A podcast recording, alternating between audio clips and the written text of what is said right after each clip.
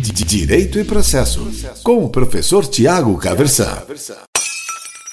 Uma mensagem de final de ano para 2022, de votos para 2023. Bem, eu sou o professor Tiago Caversan e semanalmente compartilho aqui no canal vídeos relacionados à teoria e à prática do direito.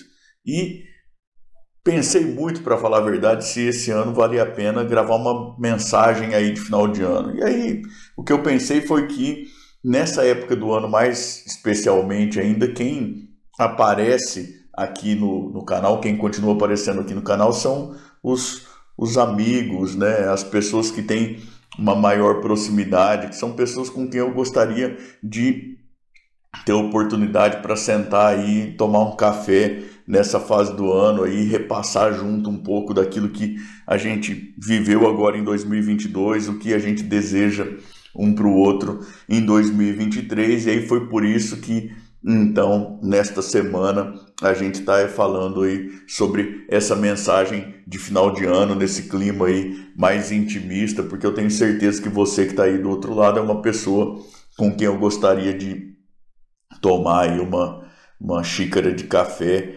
e bater um pouco de papo. Bom, 2022 foi um ano de grandes desafios para todos nós, é, ou para quase todos nós, pelo menos individualmente e coletivamente. Certamente aí a gente termina com um tanto de coisa que a gente queria ter realizado e não conseguiu. Essa xícara de café aí entre nós dois, por exemplo, é uma dessas coisas, muito possivelmente, né? Mas a gente não trouxe a Copa do Mundo, né? A gente não conseguiu superar uma, uma polarização enorme da nossa sociedade. Mas a gente chega numa fase do ano agora com recesso forense, com festas e tudo mais, em que dá para a gente descansar um pouco, acredito, colocar um pouco a cabeça no lugar também, até para ver tudo aquilo que a gente conseguiu conquistar também durante esse ano, porque gratidão é, o fato da gente estar tá respirando já é um, um presente enorme, né? Com tanta gente que nós ainda estamos numa fase aí da que nós não sabemos se superamos ou não a pandemia, os números voltam às vezes a preocupar um pouco.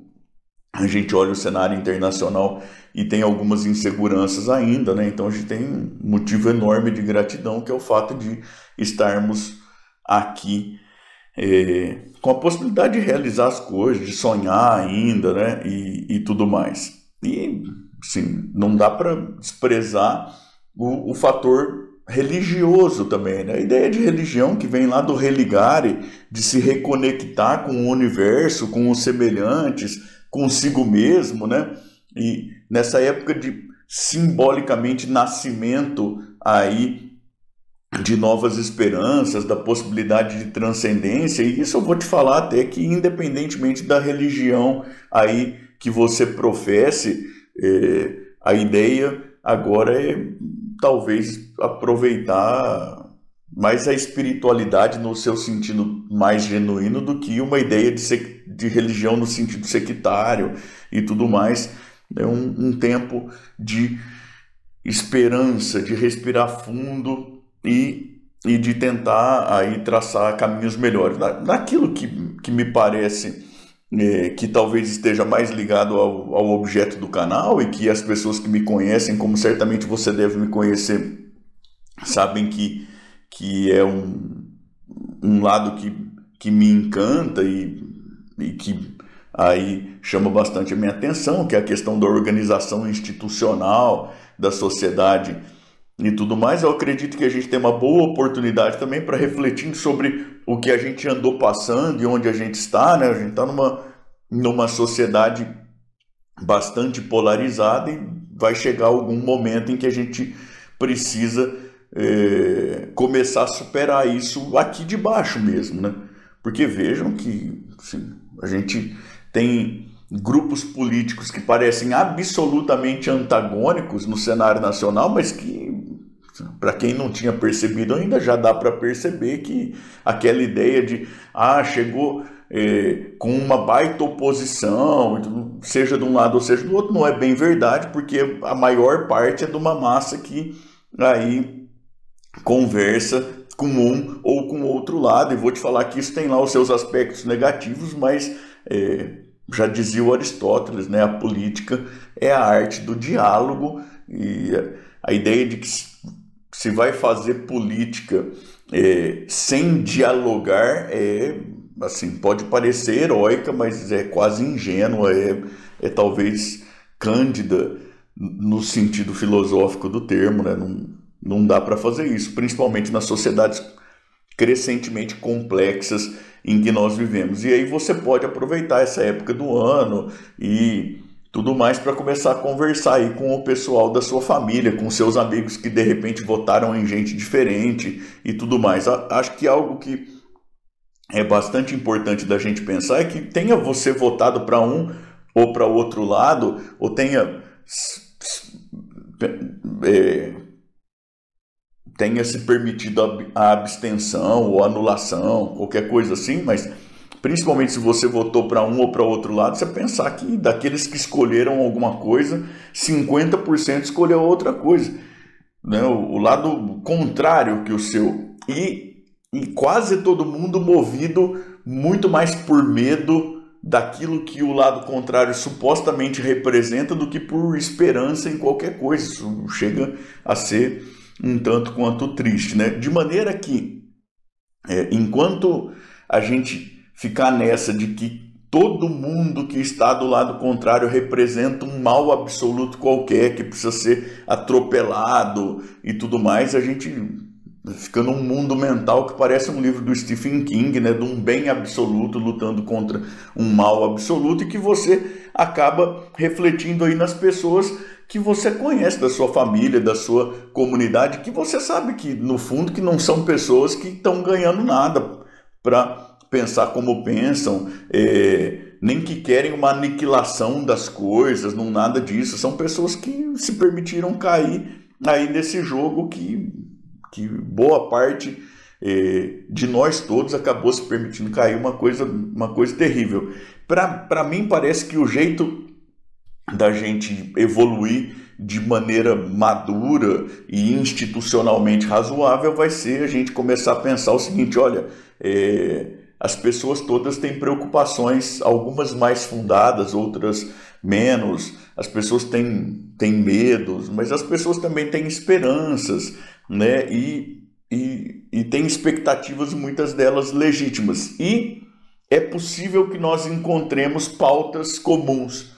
Então, acredito que talvez a infraestrutura seja uma preocupação comum, a fome provavelmente deve ser uma preocupação comum, e aí, muito provavelmente, a partir da identificação de, de prioridades comuns, a gente consiga começar a identificar caminhos que também sejam comuns, porque veja, a maior parte das pessoas acredita que a gente deve tentar construir uma, uma sociedade melhor, mais, mais solidária de alguma maneira, né, que, que tenda ao desenvolvimento e às vezes a gente confia em caminhos diferentes, mas às vezes dá para a gente conciliar aí os caminhos, dá para a gente negociar, fazer concessões mútuas e tudo mais. A política é isso, na verdade.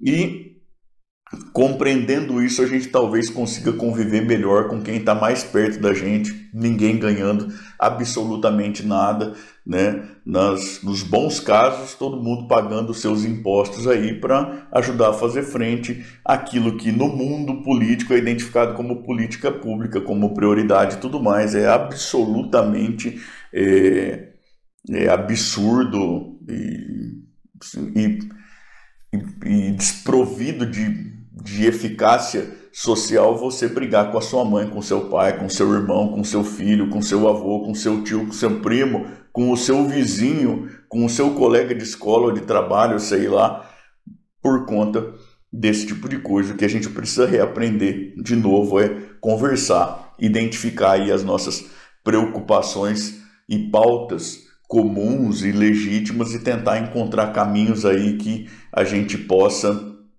sem sacrificar a nossa própria consciência, trilhar junto para fazer frente a esses desafios, principalmente em uma sociedade como a nossa, em que a gente precisa tanto conseguir é, crescer para se desenvolver, né? Vejo que na Europa, né, a gente tem lá gente famosa, Sérgio Latouche, por exemplo, falando que só há desenvolvimento com decrescimento. É discurso que, que faz bastante sucesso aqui, sociedade em que nem crescer a gente conseguiu ainda, né?